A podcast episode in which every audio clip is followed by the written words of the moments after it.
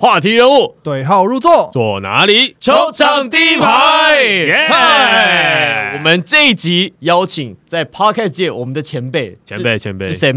前辈，啊！前辈好，欢迎篮球乌托邦。哎，欢迎！哎，不对吧？你们才是前辈吧？没有没有没有没有没有没有没有没有没有，纯 纯篮球领域，你们应该是前辈。我们这一集呢，跟篮球乌托邦其实会聊到最近 Plus 里打的季后赛，两个对战组合其实有不同的风格。不过，我想大家比较关注的，应该还是在六月六号这场比赛。六月六号，台北富邦勇士在洲际迷你蛋梦想家的主场拿到了第二胜，那在系列赛取得二比零优势。我个人其实认为这场比赛是我今年看到目前为止，我觉得甚至比神仙打架它的张力过程，我自己觉得还有精彩。我不晓得你们怎么觉得？我其实觉得也是、欸，因为这场比赛是从第一分钟开始，就是大家都已经上紧神经，就是上紧发条这样，然后每一个 play 其实都是肉碰肉的对决。那神仙打架其实比较像是他一直从第一节、第二节、第三节，然后酝酿到第四节，然后才有很关键第四节的两个对抗。我们今天是三打二哦，我们我们这个球场第一排是三位，然后乌托邦是两位来，我们三打二。我们在呃开打前预你们的预测是预测谁胜出？这是梦勇这个对战组合。其实我们在录制的时候，我们没有公开的预测过我们大家觉得是谁，所以我们现在讲是第一次。哦，对，问你为什么不讲啊？我们其实一直没有机会录到啦，对这是最根本的原因。但是如果要做预测的话，我自己当时私底下是觉得勇士会赢，要不是放马后炮。哦，记不记？记不记？但是最大原因是因为 Walko，我觉得 Randall Walko 不在，当时在赛前的时候，我觉得其实对他们是一个很大的损失，不管是在攻守两端都是。我甚至觉得他在本土方面，他们应该他应该是他们队上最重要的球员，比 Kenny 还要重要。所以我当时预测勇士，你那时候预测几比几？这个我就没有特别去想哎、我我原来其实觉得两个系列赛，包括国王的那个都会是五五波，所以我觉得 没有哦，梦勇其实很五五哦，只是刚好最后的走向都是走到导向对勇士最有利的这一边。那另外一边就真的不是五五了。比较没有那么五五。对对好好，路易斯，路易斯，路易斯。我自己也是，因为我们没有做预测嘛，可是我我其实有跟矿聊，我觉得也是我自己也是预测勇士啦。其实原因也差不多，因为 Walko 其实在一整年下来，就是对于呃梦想家的那个轮替里面，其实很重要的一个人，不管是攻守两端，对啊，所以少了他，其实我觉得对于梦想家来说。是短时间内很难找到一个更好的体系去应付，呃、应付富邦的。其实第一场、第二场看得很明显，对因为 Walko 少了之后，侧翼上面你说你要防张忠宪，还是要防林志杰，然后或者是偶尔上来，他们还有一个新特利。我觉得其实，在防守上面，确实你看到梦想家好几次就是被打点，大打小就是硬被碾进去，这个真的没办法。可我觉得梦想家已经做到，就是他们所有能做的事情。但是看梦想家，尤其是第二站特别明显，是他可以当一个非常好的追随者，就是他前面有个目标，富邦在那边咬得很紧他可以一直咬得很紧，咬的笔数，可是他没有办法自己创造自己的领先，就是很像是梦想家，很像是一只猎豹，它前面有个猎物，它可以一直追着他，一直追着他，一直追着他，但是它当它超过这个猎物的时候，它没有办法自己往前独跑，所以它它可以在追分的时候咬得很紧，气势很好。那当追过去之后，它就没有办法创造自己的领先。就第二站很明显啊，它很多次取得领先，全场十几次超就是互换领先，可是最多的领先分数只有三分，它就是没有办法在得到领先之后，可能现场气氛也很嗨，然后大家都想要就是一鼓作气把分数压过去，所以接下来几个进攻选择会比较急躁一点。可是就是赛后我们也有在聊这件事情，这几个进攻选择虽然急躁，但是对梦想家来讲是没有错的，因为他们一整季就是这样打。如果你那几个 play 被他打进了，那个气势又不一样。但是可能就是我们讲一场好的比赛，他胜利的天平还是会有一点点倾斜，但今天就是倾斜到勇士那边。Henry 是预测梦想家我是预测梦想家预测三比二嘛他，是预测梦想家到冠军的，对啊，梦想家到冠军，梦想家只有 梦想家下半季的状况是真的非常好，所以我觉得你预测他这样，我觉得也不会太惊讶。但是我我我想讲一下，就是 Henry 刚刚最后讲到梦想家这个得得分的这个东西，你你觉得这个如假设今天 Yankovic 没有受伤，他如果打 Game Two，这个问题会不会好一点？就是在至少在得分，呃，一对一进制造进攻机会的这件事情，你觉得会不会帮有帮助？当然会啊就不讲别的 Yankovic 要是在的话，我认为搞不好曾文鼎那个胯下传球传不过去，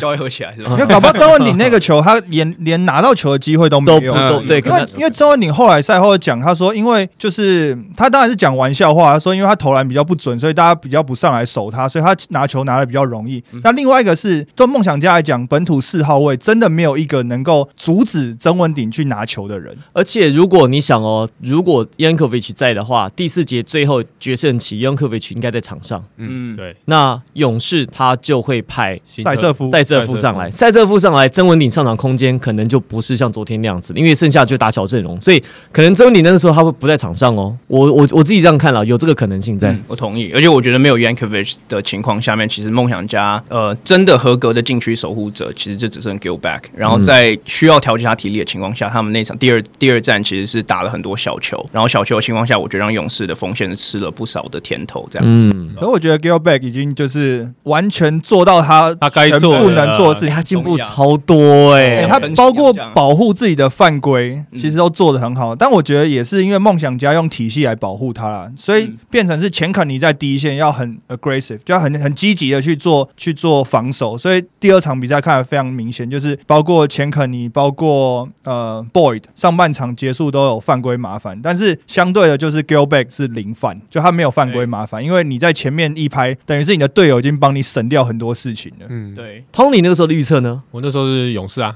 三比一。哦，跟我一样嘛。对对对对，那时候我我那时候想的想法就是经验吧，嗯哼，因为毕竟呃，playoff 的那个张力其实不一样嘛。那呃，勇士的经老经验的人比较多，那就是会 handle 这种张力啊、这种氛围的地的球员，其实可以抗压力的球员相对比较多了。所以我还是那时候认为勇士的赢的机会比较高。我觉得看完第二场比赛之后，我自己就觉得说，哇，那富邦的经验真的是很 很很可怕的一个地方，就是很多球是就是当梦想家，比如说一边进球，那球迷都还在叫的时候，其实富邦富邦已经打回来，而且他们 either 就是有办法是制造一个空空档，或者是他制造一个犯规，就是马上就把你那个气势压下去对气势压下下去。所以我觉得这真这真的可能是富邦，就是当你在分析他比赛的时候很难分析。我我印象很深，就是最后第四节不是两分钟的时候放呃志杰跟阿炳跟辛特利一起上来的时候，我觉得那个气势就还有张宗宪还，有张忠宪，那气势就是不一样。因为那时候其实也是打很焦灼，可是富邦的主将都还没有上来，然后还是打很焦灼。然后在同时直接放上三个到四个那种主将上来的时候，我觉得那气势就整个压过去。我自己觉得富邦的富邦勇士他自己最厉害的五个阵容是林书伟配张宗宪、辛特利、曾文鼎还有林志杰。我觉得这是他们破坏力最大的阵容。我觉得这个阵容很难，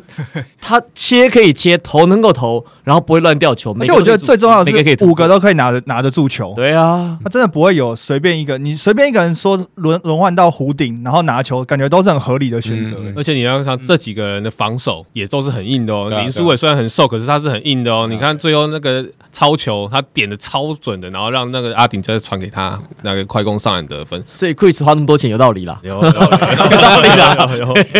这些球员看起来是有这个价值在的。可是不得不讲，就是梦想家那个主场气氛，就是其实我在第一站结束之后就讲，因为第一站就是 Yankovic 受伤嘛，那整个梦想家就呈现非常低气压嘛。对，那我在第一站结束之后，我们录赛后回顾，其实我就讲，梦想家有可能在，他是最有可能在逆境中能够生存，就是能够翻身的。因为梦想家一整季就是一个非常正能量的球队，他是越遇到逆境，可能会逼出越强梦想家。其实，在第二站非常明显。对，我觉得其实第二战，我觉得打的我都鸡皮起鸡皮疙瘩了，因为其实我虽然看好台北富邦勇士，我们是以战力上来讲，我认为他会晋级。可是我昨天第二战，我个人 personally 我非常希望梦想家能够赢。不是说为了精彩度，或者是为了说这个系列赛能够延长，我是光就在场上，他们全场的那个气氛，就是那好几千人，他们想就是那件事情，然后非常的投入在那时候团结一心，你真的是会被觉得起鸡皮疙瘩，先感动，就觉得我真的是希望他们赢球。可是虽然说很多人大家讲说梦想家的主场是所谓魔鬼主场嘛，但梦想家其实今年有很多场就是单节进攻绕赛，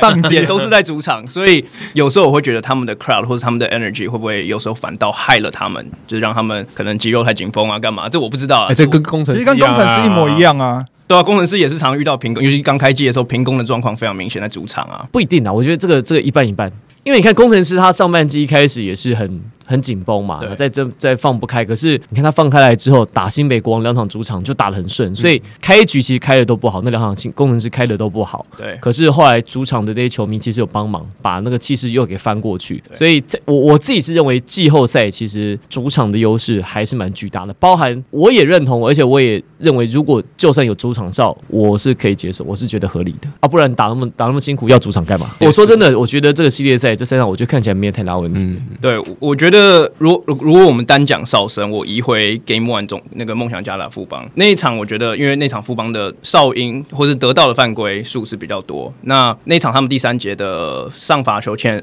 罚球线的次数是十六比十六比二，但我觉得那个并不是说什么裁判主场哨的原因，当然第第一是富邦得利，然后第二是我觉得富那就是刚刚我觉得 Tony 有讲到富邦经验开始出现的地方，因为上半场 Game One 的时候，他们上半场的命中率低于两成，呃低于三成，然后他们在第三节的时候一开始就拍出他们最擅长的那个三锋线的有张宗宪，有有林志杰，然后有这个苏伟对，然后他们就是上上场，然后他们就是制造制造犯规，制造犯规，用简单的方式做得分，然后对吧、所以我就是就有点回应到刚刚主场哨的问题了。我觉得这件事情在富如果以富邦的经验来讲，是可以去克服的。你们觉得富邦以目前的气势这样走下去，你觉得他们能够走多走多远？或者是如果说现在看起来碰到工程师的机会很大哦，哦，现在看起来机会很大哈、哦。我们因为这个问题有很多假设，对我来说 对对对对有很多要想的。因为我们以目前因为两边都是二比零，对，就以数学的几率来讲啊，都是听牌啦，因为现在看起来是最有有可能性的，所以大家已经想说，如果听牌，那这两队在冠军战碰头，我们假设性的问题，这两队各自碰到什么样的状况？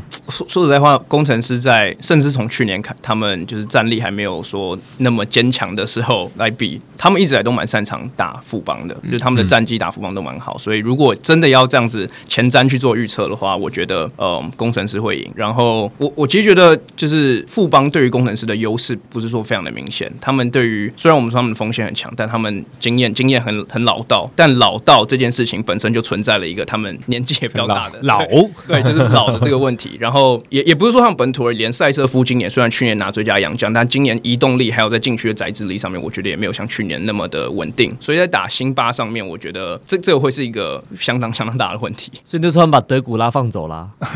尴尬。对呀、啊，把把德古拉放走，弄了个 PJ 种子，更更，更烂，就 PJ Jones 用不上就种子在第一场用完之后，你看徐总第二场不敢用，被吓到了。五分五篮板，我我我认为他这个世界赛恐怕很难再上场了。但他应该还应该有伤在身吧？看起来他的有啊，他不是在那一场比赛中间有摔倒，然后有伤他第二站在场边的时候就在冰敷啊，对就是坐在场边的时候，其实就一直在冰敷。不过就算他没有冰敷，我想他应该也是不会再上去了。对啊，他的他的功能性其实不那么明显的、哎，他是个进攻洋将，进攻洋将不能进攻就没有。不是我听到一个最好笑的事情是，因为我们在赛前就是都会跟球队在聊天呢、他说，就是 PJ PJ Jones 这个洋将啊，他在台湾其实有蛮多不适应的地方。有一个不适应的地方是他觉得他突然要投太多球啊，因为他在 NBA 是一个比较像角色型的球员。他说我一场比赛投个三五球，然后完成教练交代的任务，这是我在美国最擅长做的事。就来台湾，我要变成，一个他台湾球员是不是？台湾球员经常讲说，我完成教练交付的任务，没有有没有？他适应的很好啊台湾球员很好啊对对对。然后结果他说来台湾之后点来嘛对，他说来台湾之后，他变成一个主战型的洋将，几乎每一个进攻都要由他来做决定。然后一场比赛没什么意外，还可以跟法师一样投个三四十球那一种。他说他突然觉得这世界不是这样在运作，篮球不是这样打的、啊。哎、可我其实觉得他这样讲，我我不是想要给他一个 pass，可是我觉得他的逻辑其实是有道理的。因为传统上来讲，我们想到杨绛的时候，我们就希望他来台湾是当一个主要的得分手。但是其实之前赛前我有跟就是国王教练 Ryan Marshall 有聊过，他们今年他觉得很大成功的一个点就是他们没有把杨绛当做得分的解答，而是他们把杨绛的长处发展到最大。像是呃 Thomas Walsh，他就不是我们所谓想象中传统的得分型洋将，他就是巩固篮板做防守。然后 Liggins 呃也有点类似，或者他就是在 open court 上做传导的动作。所以 Perry Jones 我觉得他讲这个其实有一点道理。如果他的本性就不是适合做很多得分的话，虽然他以前的 draft 的那个 comparison 是小 K 小 K，对啊、我我我某一年在 Fantasy 我还洗过他一次，就是 KD 受伤，他在他在哦他在雷霆的时候。对，然后他那时候我记得 KD 有受伤过几场比赛，那个时候好像就七八个还、八九个人能打，所以 PJ 这种他必须要上场。我记得我还洗到那场，我就二十几分、十来个、十来个赚到他的哎，对对对对 stats 对。我说怎么会突然？对我不是想帮他找借口啊，我只是说他的逻辑，我在帮他找找一个就是我觉得是有情有可原的。可是如果相对你这样讲的话，国王队在季后赛这件事情反而变成他们的劣势，因为他们的洋将都是辅助型的。嗯哼，那本土全面熄火，你洋将再怎么辅助，你还分数还是上不去啊。所以这个就变成是你的洋将，或者是你到底有没有一个人能够在这种时候决定我到得分的模式。我我觉得是这样啊，就是先看这两个系列赛，虽然分差都是在十分之内，嗯嗯，呃，最后结束了分差，可是你会因为工程师第一场、第二场都是赢大概八九分嘛，嗯对嗯呃，勇士跟梦想家两场的比分最后也并不是差个两三分，可是，在最后那一波就是就是被福邦带走了。嗯分差来讲，你如果你光看 score，你会觉得，哎、这个这两个系列赛二比零、二比零，可是分差都差不多，都是个位数。都是内容完全不一样。完全不同，这完全是截然不同的比赛。为什么我们开始预测的时候，大家会觉得，呃，勇士跟梦想家觉得啊，勇士可能危险。那工程师跟勇士，呃，跟国王，他觉得，哎、国王有机会，因为国王现在有三羊，有三桃，有 Q。有 Q 就可以得胜利。对我，我们我们过去的经验都是这样。我也认为国王很有机会在这个系列赛赢球，可是现在看起来好像不是这样，怎么会跟我们的经验有这么大？两个对战组合都是哦，都是跟完全悬殊反过来的。可我觉得这就是季后赛有趣的地方，嗯因为季后这两个 series 我觉得很好看的点都是两边教练团的布阵还有战术，他们的 back and forth back and forth。因为我觉得像我们刚刚讲梦想家跟勇士的这个比赛，他们就比较像是传统季后赛那种焦土战，对，打防守战打得很强硬。对那工程师跟国王比较不一样是，他们双方都有在两场比赛都是，我觉得两场比赛走向非常像，他们都有在不同的时间打出自己的 run。像国王就很很擅长一开始就打出来，然后工程师比较擅长是第三节可能开始打一个比较快速的球风打出来。所以我觉得这两边都有呈现出就是战术上面或者他们对于对手的 mismatch 上面不同的呃对不同的理解。嗯，我觉得对我来说，我觉得季后赛就是比一个一个球队、一个团队的一个气势，或跟他们就是就单纯是气势啦。就是你看，呃，比如说像工程师，就是进诶是进十三场十二胜嘛，嗯，然后包括像我们，就是可能是就是在另外一另外一个方向，进十场对九败，我帮你算。对对对，我觉得就是就是可能如果有些在看嗯、NBA 或者是的球迷的话，就听过就是 they don't know how to win，就是我们我们知道我们知道要怎么去打败工程师，我们都已经拟定好计划。可是当你真正到场上的时候，呃，当比赛焦灼的时候，没有那个感觉回去，没有那个竞技的感觉去去把这场比赛赢下来。我觉得目前至少国王跟工程师是遇到这个问，我觉得国王是遇到这个问题啦。我觉得对我来说，这个系列赛还有的打。其实对我来说，我觉得其实没有到差很多，原因是我们其实只需要那一胜，把那个感觉找回来，把本土替补的感觉找回来。其实我们就，我觉得我我如果我们能赢 Game Three，我们一定可以赢 Game Game Four，把比赛带回新组。因为我不觉得说我们在赢了一场比赛之后，两天的调整，然后还是在我们主场的状况下，我们还会输给工程师。说的都没错，但是 they just don't feel right。现在的状况就是这样。我我觉得路易斯刚才讲的这个，我完全能够理解，而且我也同意。其实我在我记得在季末的时候，我就问过 Ryan 这件事情，就是就说你现在连败，你马上进入到季后赛了。虽然我们都知道说，呃对我们在调节，我们的主力球员没有回来。可是会有一个状况，我们其实其实矿应该也很清楚，Tony 应该也很清楚。我们其实，在看很多 NBA 球员的时候，这个球员如果他一直在一个坦队，一直在 tanking 的话，他久了他不知道怎么赢球，因为他一直在一个输球的环境，他他看了很多输球的方式，嗯，可是他他输到无感呢、他对他不知道怎么赢球。所以你看，为什么像 Jordan p o o 在金州勇士队，因为他在一个赢球的文化，他知道怎么赢球，他知道我赢球啊怎么打会赢。我觉得像国王队碰到的问题是，输到就是你有赢球能力，可是这段期间你输到不知道该怎么赢球。那工程师相反，赢到不会输 How to lose？，how to lose，真的。这个这个这这个之前我们就有讨论过，就是说，呃，国王队在后面输的这几场已经输到已经没有气势的状况下，他要再把它拉回来的时候，其实是需要更多的力气或嗯更多的那种 chemistry 去把它做出来。可是真的就是输到不知道该怎么赢了。需要一个需要一个 play 或需要一个 moment。就是把那就个像你讲啊，他需要一胜，然后这一胜是要一个 big win。他可能是在像你讲在季后赛第三场就很需要的那一胜，嗯没有这一胜会需要一个 big moment，对对对，需要一个就是说很美记或者是很大场面。对很对，比如说是那种就把人家印成海报啊，或者骑在辛巴。我觉得，我觉得得其实就是那个、那个、那个舞台都已经准备好了，就是回到新庄，就是在我们所有球迷面前，就是至少我们不是在工程师主场，因为再怎么再怎么讲，工程师其实他们的主场，我觉得某种程度上来说也是魔鬼主场，就是我觉得就是我觉得是成绩会说说话嘛，对啊，所以所以我觉得能回到能回到我们自己主场，在所有球员面前，我觉得对于球员来说，他们也是很大鼓励，因为其实球很多球员就已经在讲说，哦，就是可不可以买票啊，就是就是他们他们已经准备好让他们的球员跟家人都，哎、让他们的朋友跟家人都来看球，这样，而且我觉得阿敏如果真的有跳出来，在这然后赢了这场比赛的话，那个助力会更大。嗯因为毕竟阿敏在前两场其实是呃有点消失的感觉嘛。那如果他在这个时候跳出来，要帮助国王赢球，我觉得这个会让整个气势整个是会起来蛮蛮不错的。可是我觉得你们一直讲到心态这件事情，其实心态应该最低落的应该是梦想家，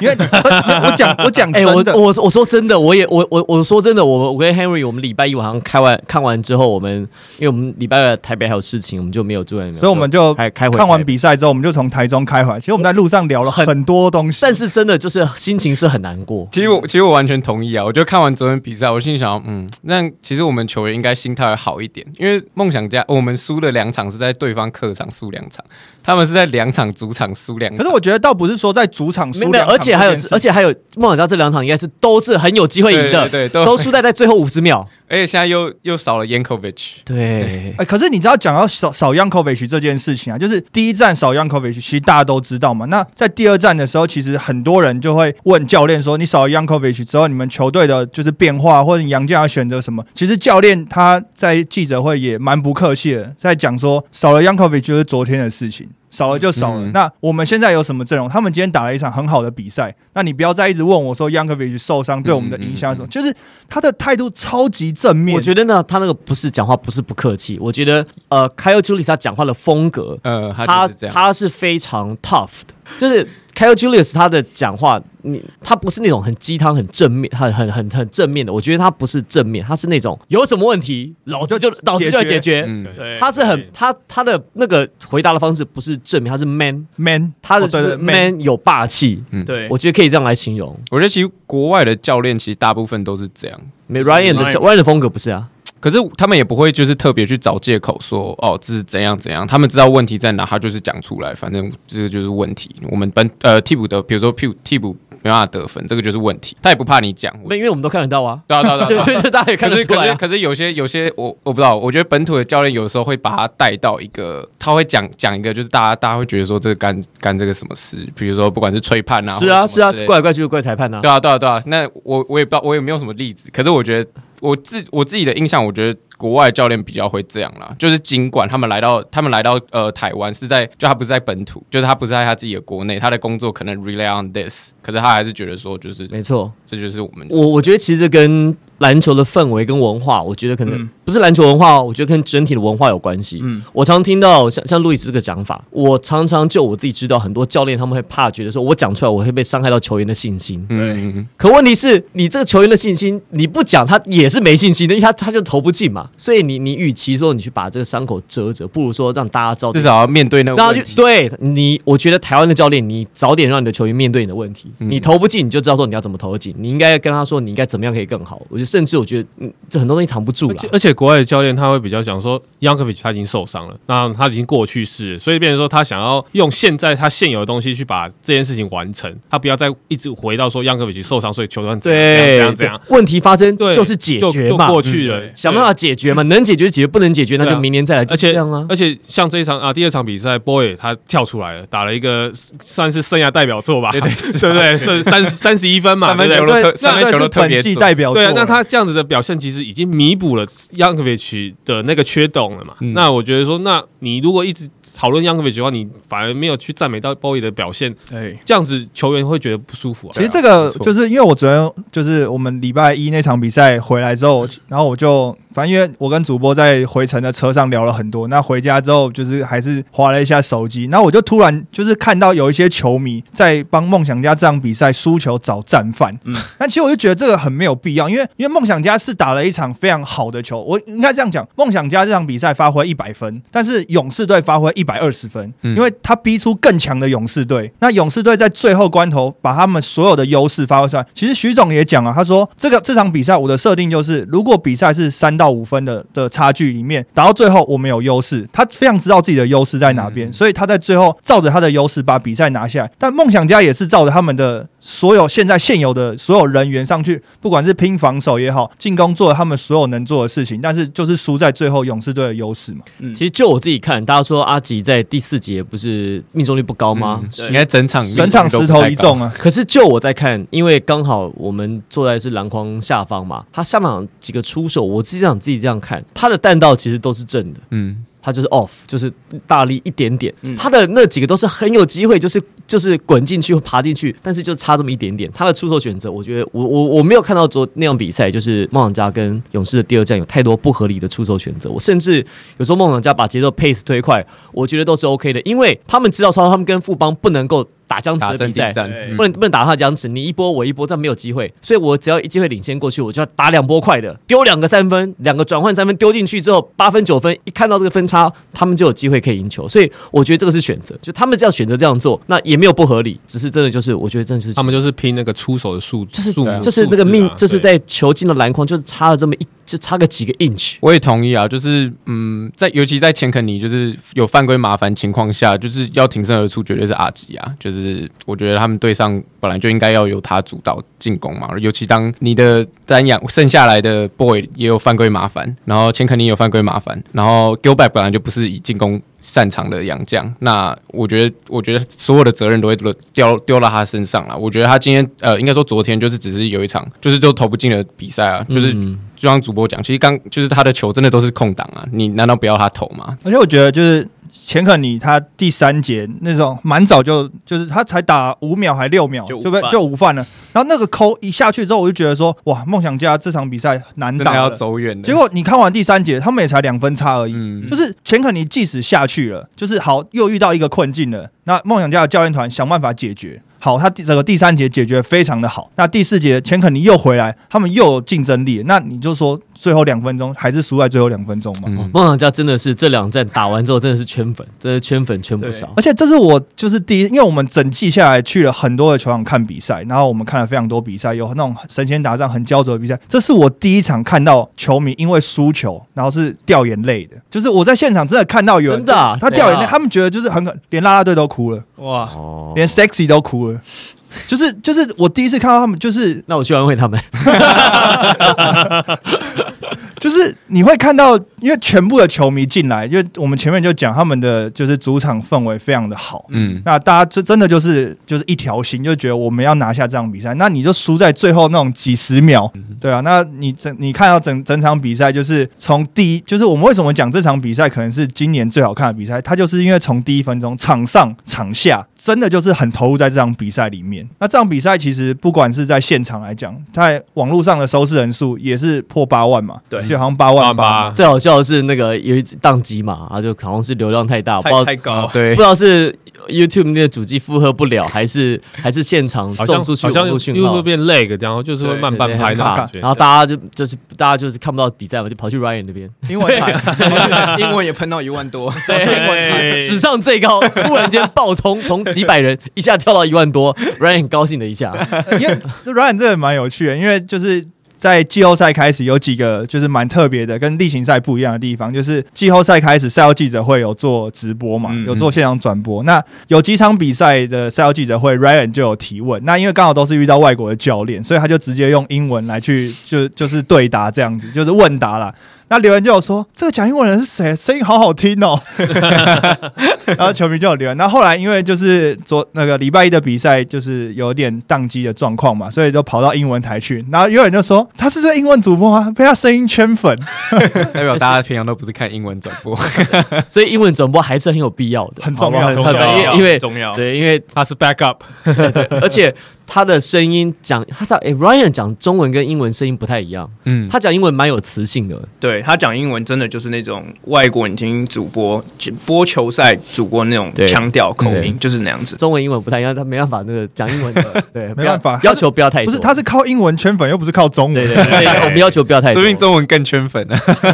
还单身了哦。大家如果觉得被圈粉的话，那个 IG 他对，IG 他，IG 他，黄金单身汉。或者是 IG 我们。我们帮你介绍 也可以。那我觉得我们在这一集，我们还有一个人其实没有讨论到是林志杰。嗯，嗯我发现林志杰其实大家呃，赢球之后焦点其实都是曾文鼎传球多帅啊，最后几分钟又助攻，然后又又抓篮板，然后把球又砸在阿吉身上，然后又得分。可是其实林志林志杰整场比赛他打下来，你会觉得他那个那个活力。觉得那个时间好像倒转到十年前、十五年前，他有几个动作做的非常花，那是你会看得出来他在那个时候肾上腺素是肾上腺素是急速的分泌，他好几球就把篮板扣下来之后，然后单单手单手。扣，然后腿开开的，他刚好又穿当天又穿 Jordan，所以刚好就是做那个 Jordan 那个动作，然后还有几球在胯下运球或者是在换手运球的时候做了很多很多，其实你会觉得他真的是很很投入在这比赛里面。我印象我印象很深，就是他跟阿吉就互相在那边呃 crossover 啊，然后在那边耍，然后这样想要切过对方的那种感觉，就互相哦。阿吉也是好几球也是这样很快速的运球，想要过过自己。其实我觉得这样看起来是蛮过瘾的，真的现场看更现场看完一定一全是不定的一定。完全是不一样的感受，完全是不一样的。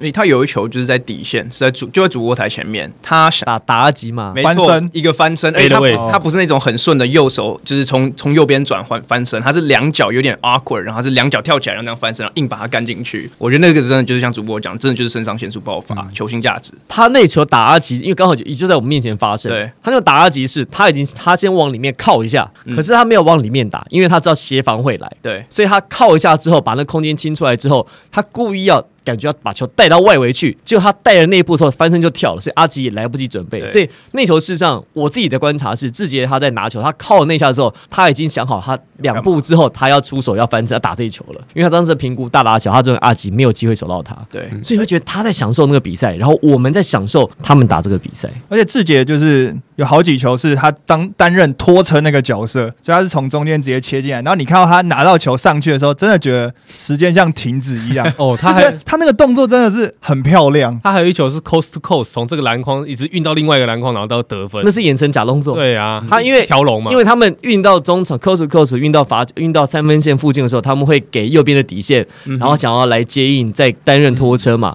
那他在做假动作的时候，对方怕他往右边底线去传，所以他 close 到内部就再踩上来了。踩上来之后，反而进去就空掉。他看到，哎、那刚好，那我就加速突破，就直接切进去了。嗯哼，而且其实我觉得，我像主播刚刚讲，大家都专注在曾文鼎第四节的表现上面，但其实梦想家开始在最后面开始崩盘的第一球，就是志杰在弧顶的给一个曾文鼎完全 wide open 的，就是有有小小有点 mini pick and roll 的 action。那球其实我觉得那个就展现出志杰在关键时刻解读比赛能力，其实真的是就算在现在还是台湾篮坛顶尖中的顶尖。而且就是因为我们刚讲，就是反正曾文鼎的那个 case，、嗯那场上志杰其实是最有能力拿球，而且是最有那个。本钱拿球，因为他球星嘛，最后两分钟我在弧顶拿球控制比赛非常合理嘛。对他没有，他先找曾文鼎，然后他还是做跑位的动作，所以等于是你手感最火热的这个人，然后全部人的焦点在志杰手上的时候，他执行战术，他去跑，就你看曾文鼎最后传的那几个球，没有一个是给志杰的。嗯，对，而且讲到志杰这一场，必须要讲到说，他真的是完成徐总交代的任务。像他第二节就是进攻大爆发嘛，然后就是得了十二分，半场得了十二分嘛。可是我们有注意到第三节的时候，其实徐总家说，你去控球，你打打一号，除了苏伟以外的一号，其实都是志杰在打。所以你会发现这样富邦其实失误很少，然后所以变成说志杰其实在控场，在控 tempo 的时候，组织这一块其实他在下半场是做的非常好的。对啊，我觉得我觉得最后就是剩下两分钟，富邦那打那几波，我觉得完全就是展现出他们为什么会是呃，应该说卫冕冠军，或以一个卫冕冠军的身份来挑战这次季后赛，就是他们真的太稳了。当梦想家打了一整场比赛，把所有专注度、现在的专注度全部放在持球者的时候，他们就用最简单的方式把他们给打败。你去看最后那几球，全部都是用最简单的方式，完全没有运球，就是一个很简单的 pass，直接开后门到后面。除了除了胯下那个部分可能比较难一点，其他都是很简单的传球。很纯粹的篮球，对对对 basketball，所以我觉得这个是篮球最有魅力的地方，就是用最简单的方式，在最困难或者最关键的时刻来决定胜负。对这个是我觉得真的是很很棒的一场比赛。我就没有，其实，在开赛前真的没有想到说今年的季后赛，特别是梦想家跟勇士会打到这个份上，这这真没想到。对，哎我觉得你刚刚讲到我们关键时刻球星价值这些东西，其实这个是数据没有办法去量化的，这个真的就是你得看比赛你才知道。所以希望明天或者下一场十万，很 快哦，很快哦，我相信会啦打广告一定会啊那我可以打广告吗？可以在啊，四星庄体育馆。票卖完没？如果我会打广告，应该就是还没。第一层卖完了啊，我知道在在在哎对对 A 对区嘛，一楼的部分一一部分。对，但其实我们二楼，因为其实我们当天是跟呃 GQ 有合作。做一个也不算是主题日，但是就是呃，算是就是跟他们合作啦。所以除了场边有很多活动之外，其实我们二楼也会当天会抽二十个，就是会有我们商品的折价券这样。嗯，哇，这是工商时间。好啦，呃，如果大家不想要球季那么早结束的话，国王跟工程师想要再多看几场比赛的话，好不好？礼拜四，努力进场礼拜四礼拜四这个时候帮国王队加油了。先先帮国王队加油，然后等到打第五站的时候，我们再让最好的那一队，就是我们常讲嘛